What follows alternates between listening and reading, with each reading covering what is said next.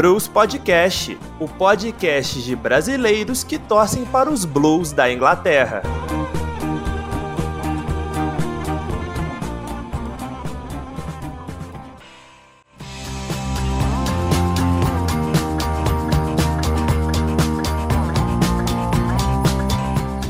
Olá, quarenteners! Tudo certo? Tá começando o segundo episódio do aclamado Blues Podcast, o nosso podcast de brasileiros que torcem para os Blues da Inglaterra. Meu nome é Rafael Mertens e sou torcedor do Everton. E tem gente que deve estar tá meio tristonho hoje. Tá tudo bem, Gustavo? Fala pessoal, fala Rafael, fala Amanda. É, não foi um final de semana assim tão feliz como o que os Blues da, de Londres provavelmente esperavam, né? E aí, Amanda? Rafael, fala Gustavo. Inclusive a gente a gente tentou acertar o placar e a gente acabou acertando o placar, só que erramos quem faria esse placar, né? No caso, a gente apostou em 2x1 pro Chelsea e acabou sendo o contrário. Mas vamos começar esse programa falando do azul de Manchester, já que o Citizens tem Champions League pela frente. O Man City tem vantagem em cima do Real Madrid, já que venceu os merengues no Santiago Bernabéu por 2 a 1 Amanda, o que, que você projeta para esse jogo e se passar para o resto da Champions? Será que é essa a Champions que o City desencanta? Olha, Rafael, sinceramente, é, eu tô muito confiante esse ano. Tudo bem que eu digo isso todo ano, mas esse ano eu realmente tô mais confiante do que normal. Primeiro, porque a gente tem vantagem no placar, né? Então, um empate já segura a vaga do City. Segundo, porque esse elenco é, é um dos favoritos para ganhar o campeonato, não só com relação ao Real Madrid, mas também com, com relação a todos os outros times que estão disputando. É um elenco muito bom. A gente tem algumas falhas defensivas, mas nada que outros times também não tenham e não tenham problemas para lidar com. Então, é, esse elenco me deixa bastante confiante. Nosso setor ofensivo é implacável e a gente está jogando por um empate, né? Então, além disso, a gente está jogando no Etihad Stadium, que conta muito, muito, muito. Jogar em casa é sempre melhor. E ainda mais com resultado favorável. Já a questão da, do, de ser campeão da Champions, acho que envolve muito mais do que só o elenco dentro de campo, né?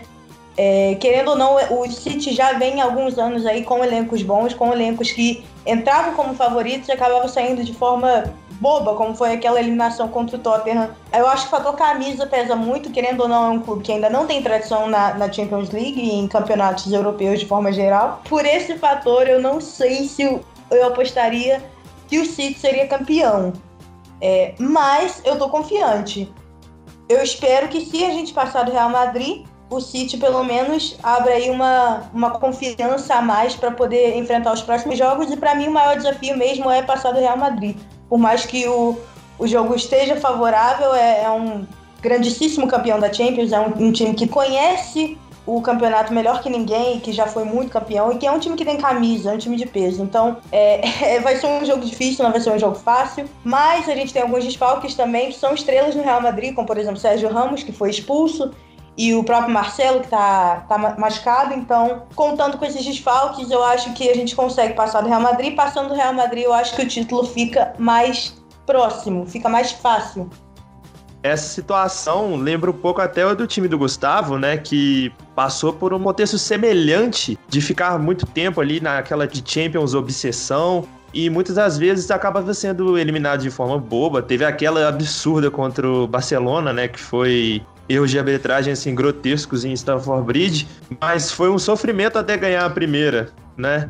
Gustavo, você como torcedor do Chelsea, o que, que você acha que falta para o City conquistar essa primeira Champions? Quais são as maiores dificuldades? Eu acho que principalmente é questão de concentração. Né? Eu, não, eu não sou desse que concorda que nem sempre porque o time tem mais camisa ele vai vai mais adiante, ele tem uma facilidade mais natural de conseguir as coisas. Né? Meu time é um exemplo disso. Passou batido duas vezes e com um elenco que não foi o melhor dos últimos anos, conseguiu conquistar de forma é, bem épica, porque foi um jogo muito dificultoso. Eu acho que o, que o City tem tudo para fazer uma, uma, a melhor edição dos últimos tempos. Já está um pouco mais calejada, a equipe já está um pouco mais calejada com o Guardiola, principalmente nas competições europeias, onde o City estava tendo muita dificuldade. É, eu achei muito bonito aquele jogo contra o Real Madrid. Eu embora eu tenha uma certa ainda simpatia pelo Real Madrid, eu torci pelo Manchester City. Porque eu quero ver uma equipe inédita ganhar nessa temporada, seja Manchester City, seja Paris Saint-Germain, seja, enfim, qualquer outro de uma disputa diferente que tire aí essa. essa hegemonia. Tire dessa, dessa hegemonia que, que Real Madrid, Barcelona, Bayern sempre tem. Eu vou e o Manchester City. sincero, Gustavo. Só te intrometendo que eu vou ser bem sincero. Eu também torço para que um time seja campeão inédito. Mas que esse time Olha, não seja o Manchester não, City. Não tem como. Atalanta. Pois é, galera, e... vocês podem se preparar, porque se for campeão, eu vou tomar esse podcast. Vai ser 40 minutos de comemorando. Pois é, o Manchester City hoje tem um grande elenco. Não, ainda é um pouco irregular na defesa, mas mesmo assim a defesa ela não, não falha sempre, né? Não é, um, não é uma, uma constante da defesa do Manchester City falhar, acho, principalmente pelo Guardiola, né? Um treinador maravilhoso, talvez o melhor dos últimos anos.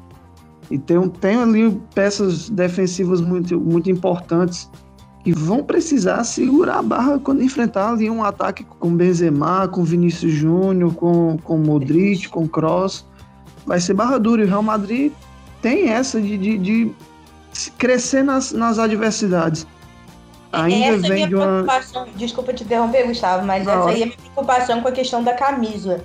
Essa característica de crescer nas adversidades. Eu acho que isso vem de times que são justamente mais calejados. Por isso, essa tendência a essa camisa, essa questão da camisa ter um peso no campeonato. Não que eu ache que isso. É, não que eu acho que isso seja um fator crítico, que seja um fator necessário. Que só porque o time tem camisa o time vai ganhar. Óbvio que não, conta elenco, conta contexto, uma série de coisas contam, mas é um fator que contribui é, para a performance do time.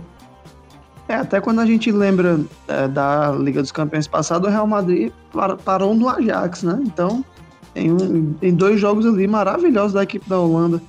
Então, eu acredito sim que o Manchester City pode, tem todas as chances ali para passar, mas vai ter que se concentrar. O Guardiola contra o Real Madrid, ele tem bons resultados já historicamente, então eu acho que é um treinador que já, já que tem muita experiência na Liga dos Campeões, então pode carregar isso para o Manchester City facilmente. Só para encerrar esse assunto, um palpite para até onde vai o Manchester City nessa Champions. Eu acho que a Amanda deve falar campeão, né? Exatamente. Pelo menos é a minha esperança, mas eu, eu, eu tô confiante. Se passar do Real Madrid, campeão. E você, Gustavo? Eu acho que vai pelo menos para as semifinais. Se vai ser campeão, já não sei, porque eu ainda acho que o favorito é o Bayern de Munique. Mas acho que o Manchester City chega pelo menos até as semifinais. Meu palpite também é semis. Acho que essa Champions está desenhada para uma final entre PSG e Bayern, mas assim, tá parecendo. é um é um puro palpite mesmo, mas eu acho que essa final vai, a final vai ser essa, PSG e Bayern.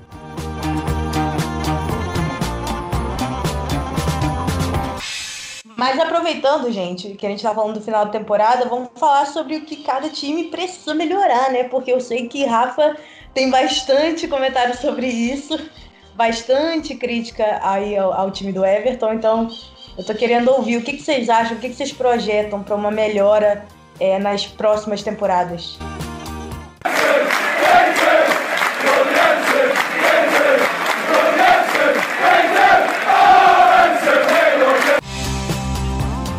Vamos lá, a gente vai fazer da seguinte forma. Falaremos aqui jogadores que são utilizados ou utilizáveis do elenco. Então não vale quem tá encostado ou algo do tipo. Como a Amanda falou, no caso do Everton tem muita, mas muita coisa a se melhorar.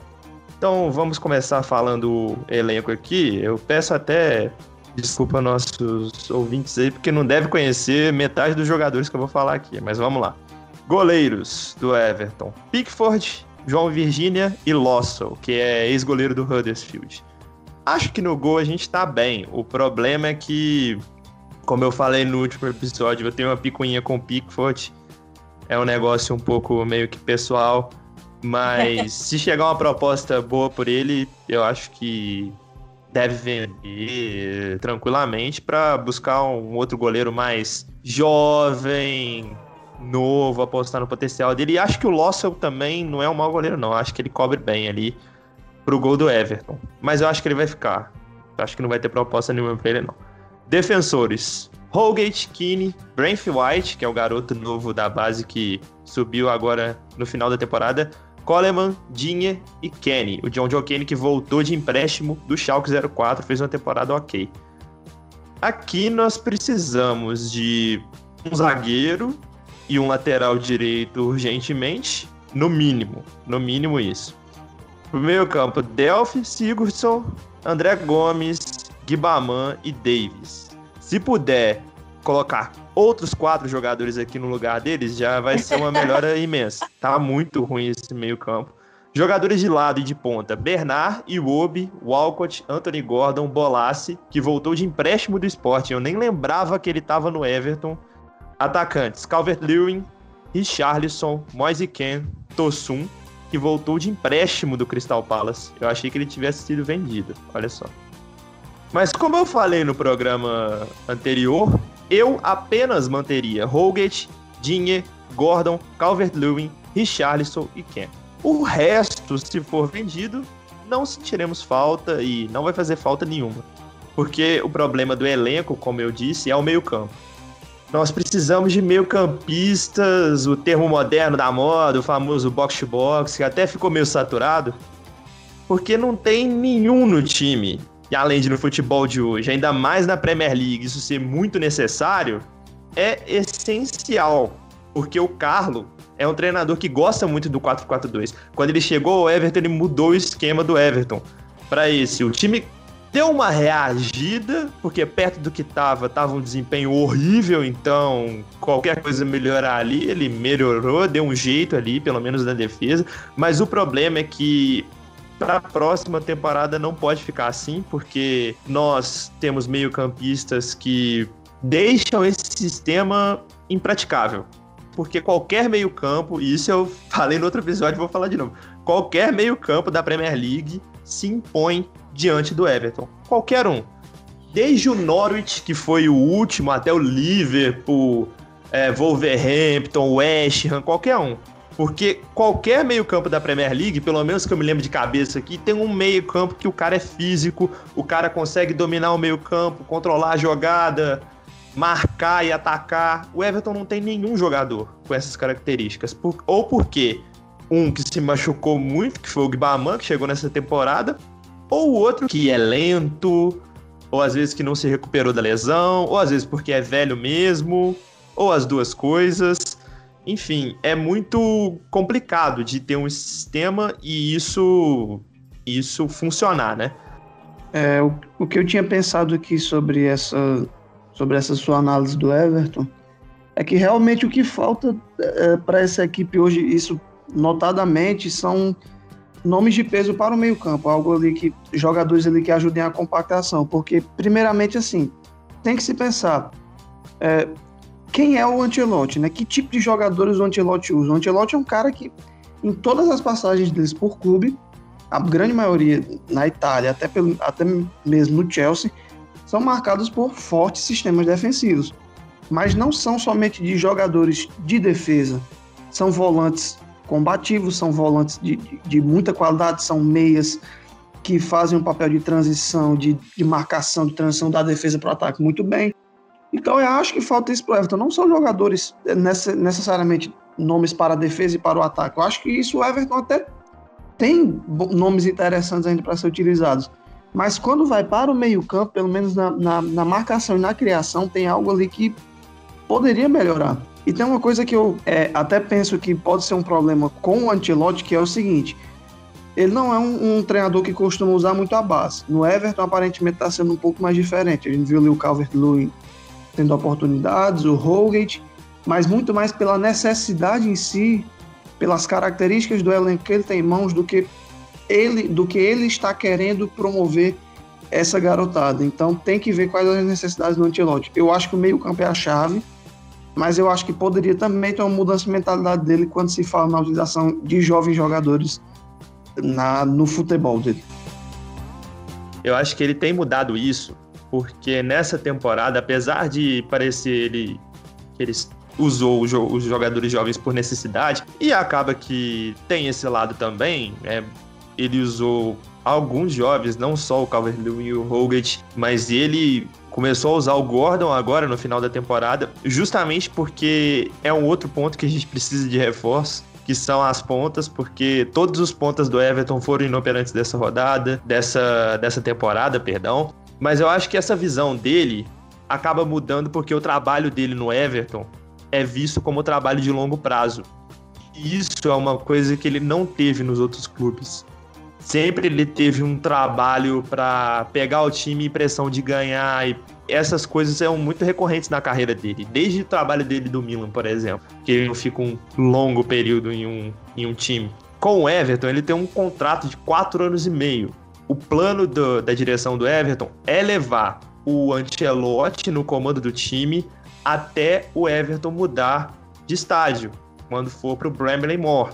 Então, assim, até chegar lá é um tempo bom.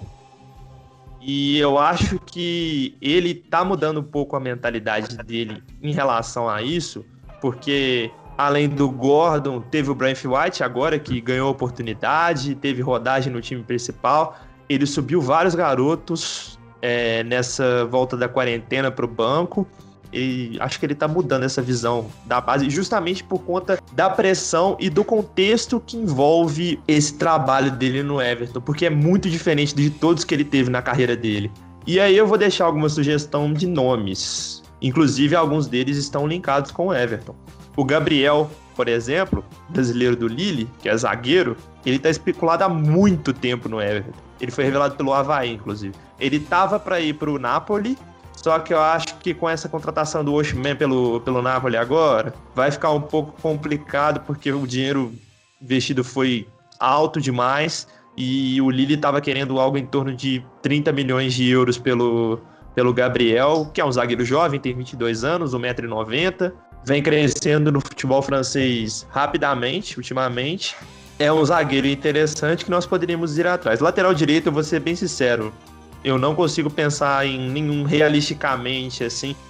A especulação que eu não teve, não sei se teve rolou a especulação, mas a contribuição que eu gostaria de dar era do Max Arons do, do Norwich.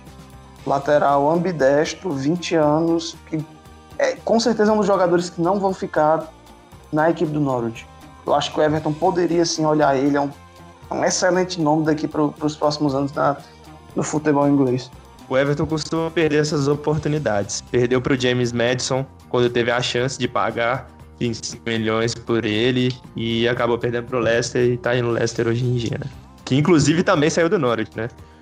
Sim. Mas meias, Alan que tá sendo veiculado toda hora no Everton, há muito, muito tempo sendo veiculado no Everton. E eu acho que essa contratação deve acontecer. E o Jack Grealish, que esse, esse é o meu camisa 10 para a temporada 2021. Esse o Everton tem que ir atrás, mas de todo jeito. Seria mais fácil se o Aston Villa tivesse sido rebaixado. Infelizmente, para as pretensões de contratação do Everton, isso não aconteceu. Mas acho que é o, é o nome perfeito para o meio-campo do Everton, é o que a gente precisa. E, aproveitando o gancho do Norwich, que o Gustavo falou, tem o Cantwell, que é um garoto da base que subiu agora. Muito bom também muito bom, muito promissor. E então, assim, pode ser um nome bom para o Everton, alternativo, talvez, para para compor o elenco também, junto com se vier esses outros nomes. E para o ataque, para a ponta, eu consegui pensar em um nome que tá em baixa agora, mas eu acho que ele tem potencial para ser um, um, bom jogador na Premier League, que é o Chuck Lozano. Então talvez seria uma interessante pro Everton. Ele já foi veiculado na época que ele estava no PSV, Agora tá em baixa no Napoli. Não sei como é o relacionamento dele com o Ancelotti, né? Tem que saber. Mas foi é, o Ancelotti que trouxe ele pro Napoli. Então eu imagino que o Ancelotti goste do futebol dele. É difícil de ser, negociar com o Napoli, mas talvez aí, se o Everton levar essa dupla do Napoli, Alain e Lozano, acho que muda de patamar ali entre os times que estão à sua volta. Bom, agora vamos falar dos Blues de Londres hora de analisar o elenco do Chelsea, que foi um dos times mais ansiosos para contratar nessa janela.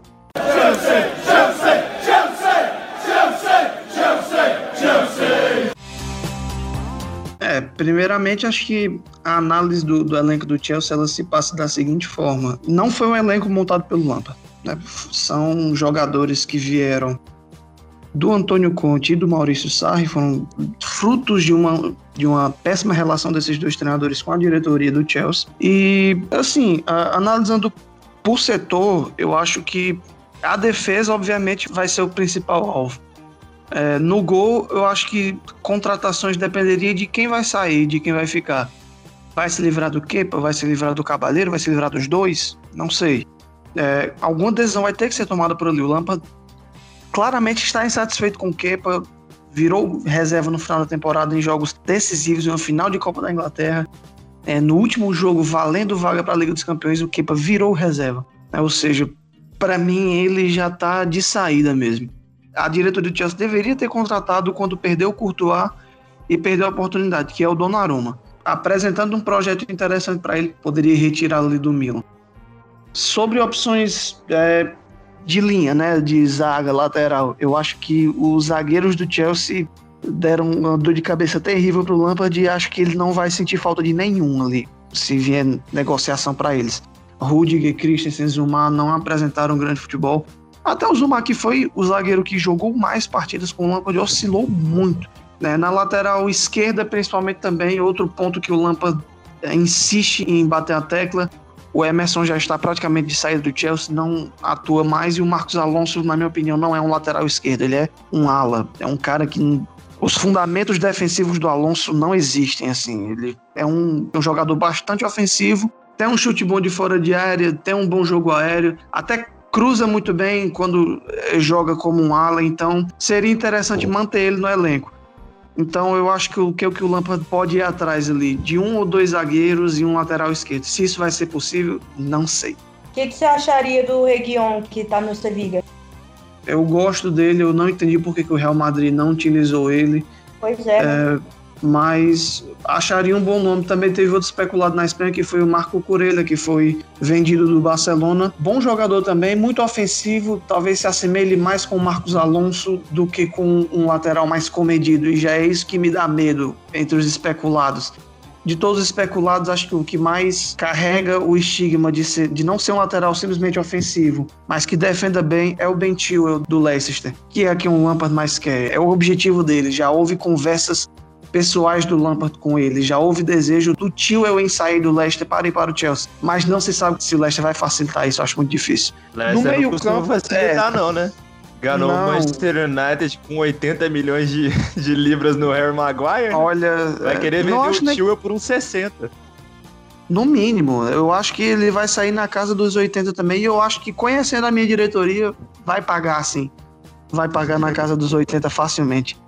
Do meio-campo, volantes, eu acho que o Chelsea já está farto de volantes ali. E até bons volantes. Kanté, Jorginho e, e Guilmo são um bom trio, mas eu acho que o Jorginho vai. A tendência é ele dançar ali. Havia assim uma especulação de que o Lampa teria dito mais internamente que os únicos jogadores indispensáveis do elenco do Chelsea eram o Kanté e o Jorginho. Eu já acho que isso mudou. O Jorginho pegou muito tempo de banco, começou a jogar porque os outros dois se machucaram, então eu acho que a situação já mudou para ele. Nas meias, é, eu gosto do Kovacic e gosto do Mason Mount. Acho que eles dois vão ficar. O Kovacic, principalmente, acho que foi o melhor jogador do Chelsea na temporada e o Mount recebeu muitas oportunidades. Então, é, eu não traria ninguém, mas o Lampard tem um desejo muito grande no Key Havertz, né? Já está muito para frente, então dificilmente não vai sair essa negociação. Devem sair ali o Barkley e o Jorginho. Não sei quais os planos do Lampard para eles dois, acredito que sejam saídas. Mas o meio-campo do Chelsea é o ponto que eu mudaria menos. É o ponto que talvez seja o que ele mais ganhou ali nessa temporada. Quanto ao ataque, já houve duas contratações e a praticamente saída de outros dois jogadores. É, o Pedro já acertou com a Roma e o William, aparentemente, ele negou a última proposta de renovação com o Chelsea. E já surgiu outra do Arsenal, do Arteta teria oferecido três anos de contrato, que é o que ele idealizou. Manteria o Giroud como terceira opção de centroavante ali, junto com, com o Abraham e o Werner. É, já é um pouco mais velho, então a carga de jogos ele vai ser menor mesmo, mas foi um centroavante importante, então manteria ele por mais um tempo. A análise de Chelsea é essa. Seria legal que pudesse muitas contratações? Seria. Acho que vai acontecer? Não vai. Né? Temos ali o, o, o fair play que estabelece os 200 milhões. Acredito que a pandemia dificulta que muitas equipes vão contratar esses jogadores do Chelsea. Vai ter muita troca de jogador. Vai ser a principal moeda de troca nessa próxima janela. Vai ser troca de jogadores, mais do que clube gastando dinheiro para contratar os jogadores. Acho que o Chelsea tem que apostar nisso. Tem muita moeda de troca que possa ser utilizada, um ou dois jogadores em uma mesma negociação.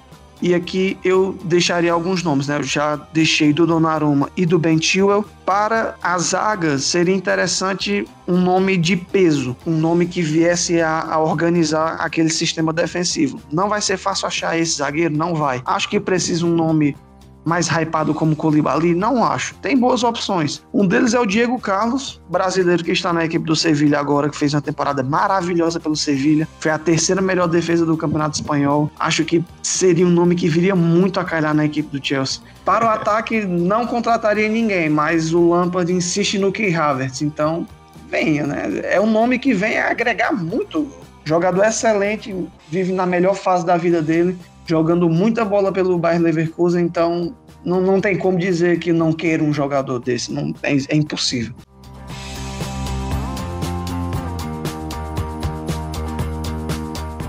Mas já que estamos falando de elenco, falaremos do elenco perfeito? Ou será que não? Hora de falar dos Citizens.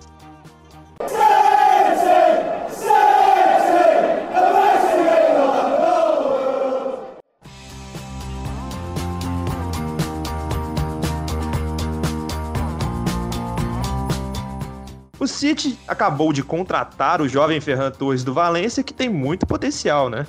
Amanda, já não tá ótimo com o elenco? Ou tem como melhorar? Tem como melhorar sempre tem, né? Mas é, é como eu sempre venho falando aqui, a gente tá precisando mesmo de um zagueiro, um lateral esquerdo, né? E o Ferran Torres, ele vem meio que para substituir o Sané. Então, assim, é, não, não resolveria esse nosso problema defensivo. Agora, tem também a especulação do Nathan Ake, que pode vir aí para suprir essa, essa zaga esquerda. É, e eu espero que venha com esse objetivo. Não está confirmado ainda, apesar de que eu já li em alguns lugares que a imprensa inglesa já confirmou, já fechou essa contratação, mas ainda não anunciou.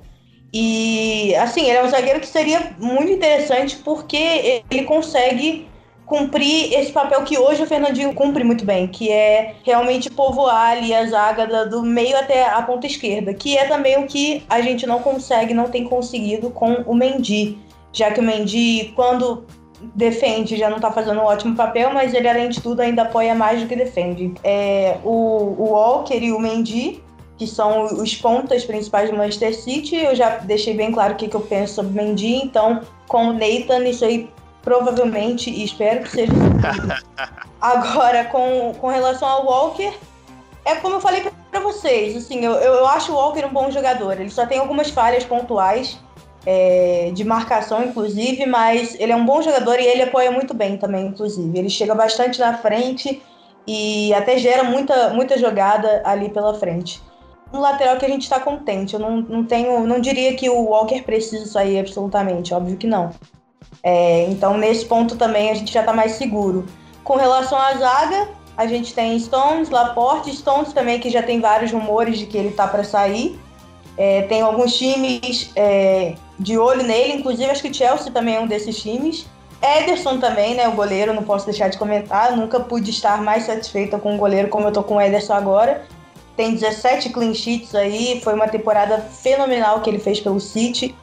Já voltando para a zaga também, a gente tem o Laporte, que eu amo, sou apaixonada e tem jogado muito bem pelo City, tirando o tempo que ele ficou lesionado, que foi muito prejudicial ao City. Foi a partir daí que as coisas começaram a desandar, que foi em setembro do ano passado. Eu vejo o Laporte é, na zaga, eu me sinto mais segura do que quando eu vejo o Otamendi, por exemplo. E o Eric Garcia também, que é, é muito novo e ainda é uma aposta do City. Daí do meio para frente, só alegria, né, gente? É, tem o Gundogan como volante, que é um volante que eu gosto muito também, é muito seguro, a saída de bola dele é genial. Assim, o Gundogan tem uma visão de jogo impressionante. É, o Fernandinho, quando ele está de volante, que inclusive não vai poder jogar no, no jogo da Champions, mas também é, é, um volante que eu não tenho a reclamar quando joga na sua posição de, de origem.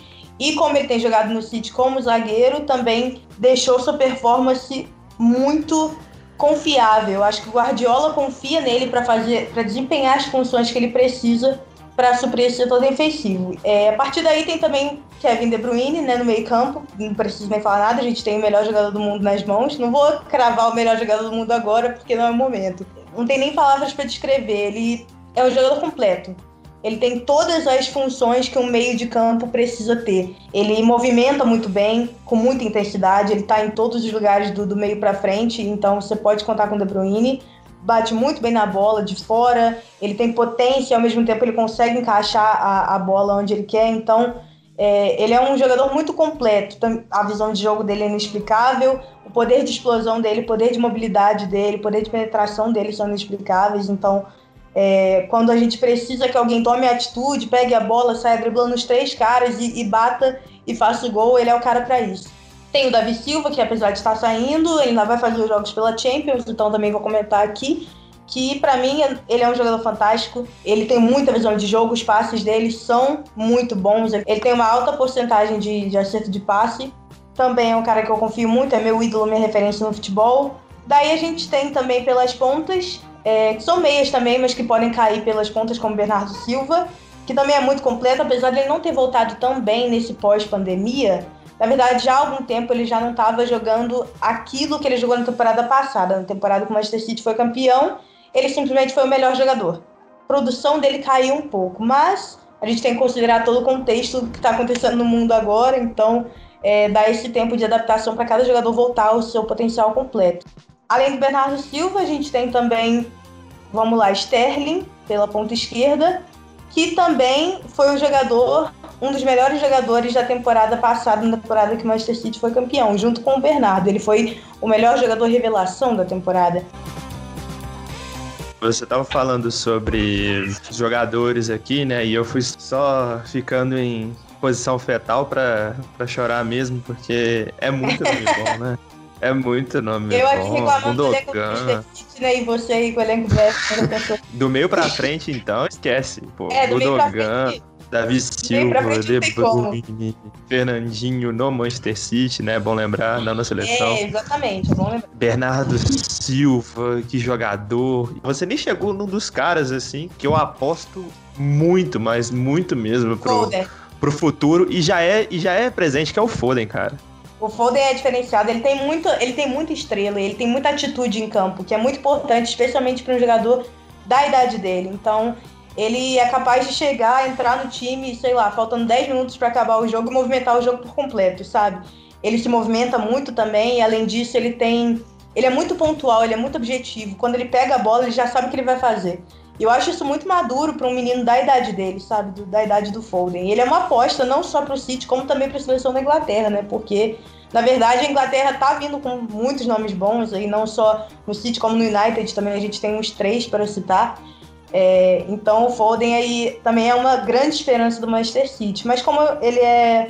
Ele faz uma função um pouco mais adiantada, eu ia deixar para chegar ali junto com o Agüero. Sim, eu que me antecipei. É.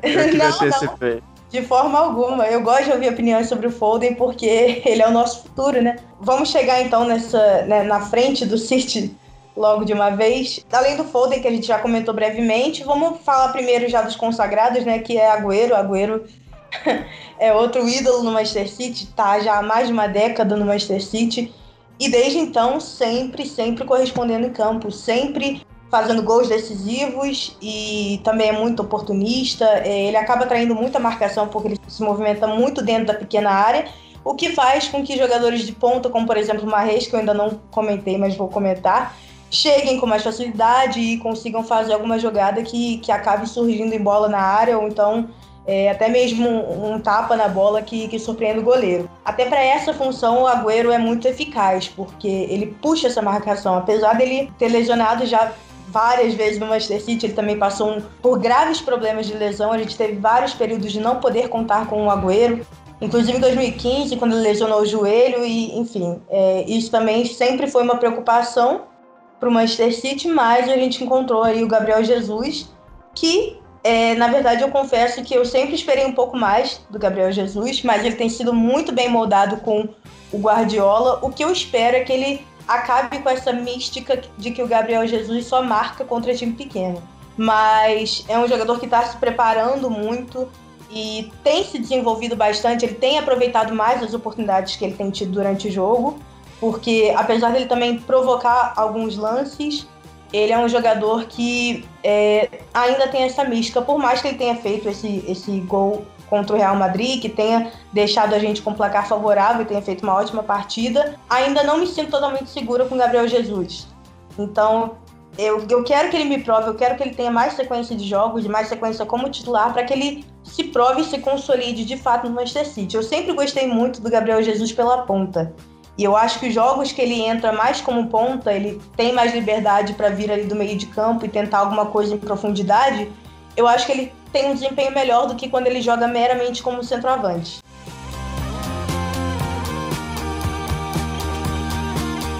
Eu acho que o Guardiola vai aproveitar já pensando no que ele fez com o Zinchenko é com, é com o Ake. Por exemplo, o Ake, quando ele saiu do Chelsea, ele era volante, ele foi levado para a lateral esquerda, chegou a jogar de lateral esquerda no Watford e virou zagueiro no Bournemouth. Ou seja, ele tem uma tripla característica ali, assim. O Guardiola poderia aproveitar muito esse, esse talento essa dele em jogar nessas, essa versatilidade dele em jogar nessas três posições muito facilmente. Acho que ele cairia muito bem naquela lateral esquerda do Manchester City, assim como ele cairia muito bem na zaga. Também acho. Mas a gente precisa justamente de um jogador como ele, com o perfil dele, que consiga, que tenha como foco é, a marcação. É, pelo menos nos jogos do Bournemouth foi dessa forma. Eu acho que ele vai ser perfeito para a posição. O Ake não vem com essa, com essa pretensão de ser ou zagueiro do Manchester City ou defensor do Manchester City. É mais um para completar. E acho que para completar ele faz isso muito bem naquele esquema. O Guardiola vai aproveitar ele muito bem.